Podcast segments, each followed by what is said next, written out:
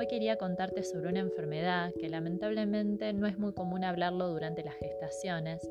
Eh, mayormente hablamos de colestasis, preeclampsia, diabetes gestacional y la verdad es que no se habla de la trombofilia. La trombofilia lamentablemente ocupa a varias familias, eh, lamentablemente en algunas eh, personas gestantes se descubre después de varias pérdidas gestacionales y es algo que podemos desde prevenir a ocuparnos durante el embarazo y llevar un embarazo saludable aún con trombofilia.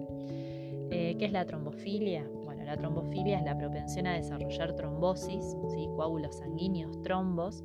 Es una normalidad de la coagulación. Esta puede ser hereditaria o adquirida, o sea que ya la tenés o que adquiriste en algún momento de tu vida y realmente nos ocupa en el embarazo porque si tenés trombofilia no tratada en el embarazo podés generar infartos placentarios. Esto quiere decir que la placenta genera microtrombos que hace que el bebé se nutra mal, los coágulos que se forman pueden evitar la circulación sanguínea eh, o dificultarla.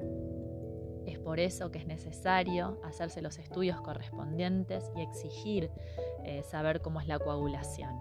Cada vez tenemos un poco más de información, cada vez esto llega a más gestantes, pero no es suficiente, tenemos que saberlo todos.